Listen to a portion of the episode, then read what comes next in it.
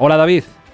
Sí, pues mientras bebe un poquito de agua, Aitor, porque la verdad es que emociones intensas. Estamos en uno de los programas de la Fundación Gasol aquí en Los Ángeles y eh, el Parque Lafayette. Hola Pau, ¿qué tal? ¿Qué tal? ¿Cómo estamos? Muy bien. Esa cancha, si no me equivoco yo, es en la que rodaron una de las escenas de Los Blancos no la saben meter. ¿Qué me dices? Te lo juro. Estamos aquí en un terreno histórico.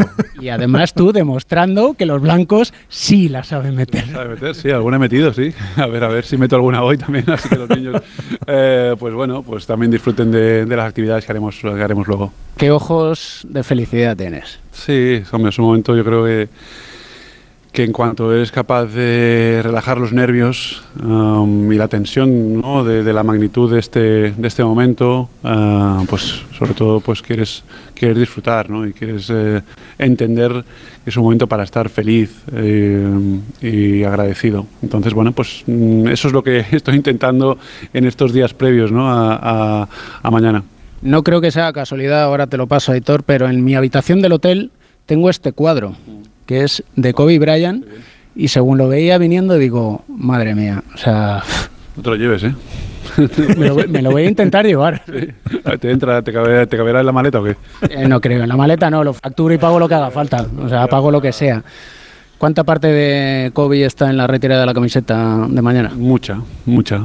Bueno, pues al final eh, su presencia va a ser eh, eh, muy grande en, en, el evento de mañana. Um, um, lo echaremos mucho de menos y yo personalmente, porque me hubiera gustado que estuviera a mi lado um, a nivel físico, eh, pero eh, su espíritu, eh, su nombre, su legado, su familia estará, estará junto a mí, junto a nosotros y bueno, pues está claro que él me hizo mejor jugador, Uh, me abrazó um, justo a mi llegada a los Lakers y tuvimos una relación que trascendió también el baloncesto, que al final es lo, lo bonito ¿no? de la vida y, y uh, así que bueno. Eh, pero la vida es así, ¿no? Te da estos golpes te, um, y tienes que sobreponerte, tienes que aceptarlos y tienes que seguir hacia adelante.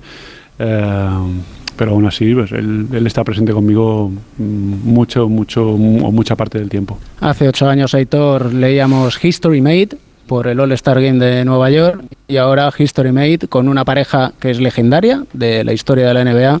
El 16 no le lleva a nadie, Aitor. Ni lo llevará. Tuve, tuve la suerte de acompañarle en, el, en aquel All-Star, ahí estaba David también, en aquel All-Star de, de, los hermanos Gasol, que ya se, se, conoce así y pasará así a la, a la, historia. Y es un placer acompañarle también en un día histórico como el que va a vivir mañana. Hola Pau, buenas noches. Bueno, buenas noches. Los nervios que puedas tener eh, ahora mismo y esos ojitos de felicidad, ¿se parece en algo, por ejemplo, eh, a un día previo de esos partidos decisivos jugándote el anillo de la NBA que viviste precisamente en los Lakers?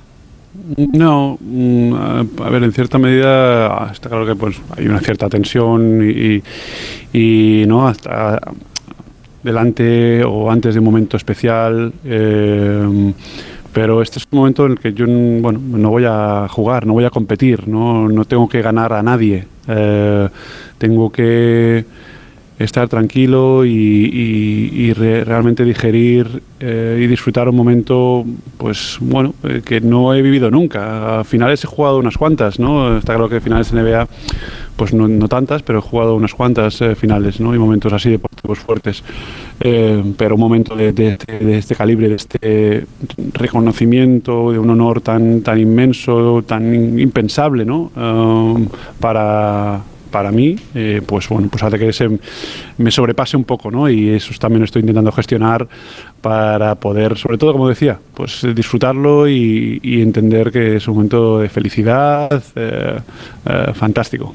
¿Te has parado a pensar, Pau, que dentro de, de, unos años, aparte de las muchas historias que podrás contarles a, a tus hijos, podrás llevarles al Staples, a una de las canchas de uno de los equipos más míticos en la historia del deporte, de cualquier deporte, y no solo podrás contarles lo que hiciste ahí en aquella cancha, sino que podrás señalar arriba donde solo hay un grupo de 10, 11 elegidos y ahí estará la camiseta de, su padre. Eso yo creo que es lo que hace más especial este momento.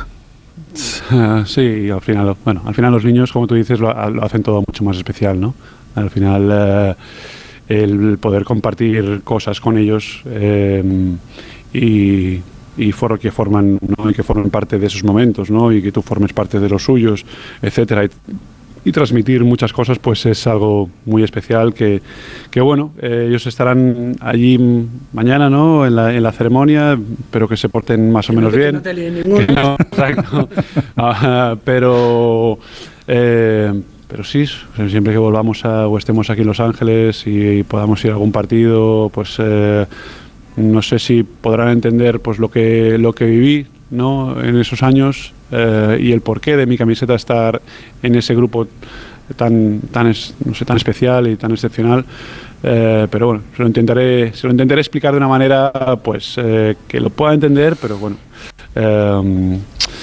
y lo pueden apreciar en cierta manera también. Estos días, Pau, eh, se han rescatado muchos recuerdos tuyos de aquellos años en, Los Ángeles. Yo he vuelto a ver un vídeo, ahora que hablabas con David, que te preguntaba David por Kobe, eh, y Kobe decía en ese vídeo, cuando Pau se retire tendrá su camiseta colgada en el Staples junto a la mía. La realidad es que no habría ganado esos anillos sin, sin él.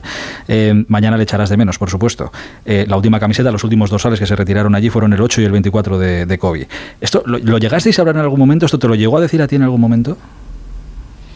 Eh, no, no de forma tan directa como lo dijo en aquella entrevista, creo que fue en los Oscars. Em, Exacto. Em, que le preguntó a Antonio Martín, nuestro compañero de F también, ¿no? Pues, eh, que bueno, al que también le tengo mucho aprecio. Em, mm, bueno, esas palabras y esas declaraciones, pues sin duda, pues eh, las vi, ¿no? Como las vimos, como las vio mucha gente y, y te abruman, ¿no? Y te halagan. Eh, y bueno, si lo dice Kobe, pues igual, igual tiene razón, o igual sucede, ¿no?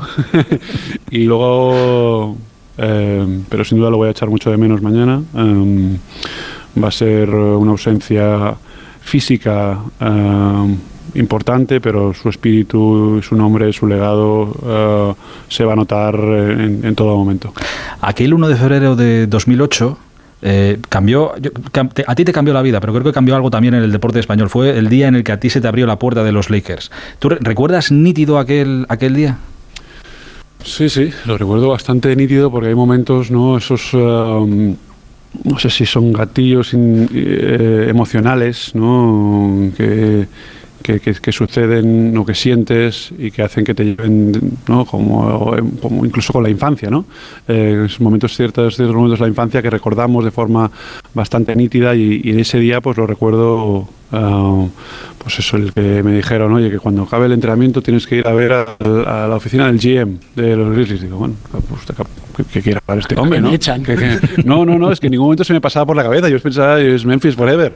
Eh, no, no pensaba que me traspasaban ni mucho menos. Digo, bueno, pues no sé qué era, pues estaba un poco le tocado, estaba el de la espalda. Y bueno, pues que era el de la espalda. O había una cosa de con un doctor también. Bueno, bueno, pues vamos a ver qué quiere hablar, ¿no? Y estoy ahí esperando en, su oficina o, afuera de su oficina hasta que me da paso y me dice, oye, que te acabamos de traspasar a, los Lakers. Y claro, fue un shock importante.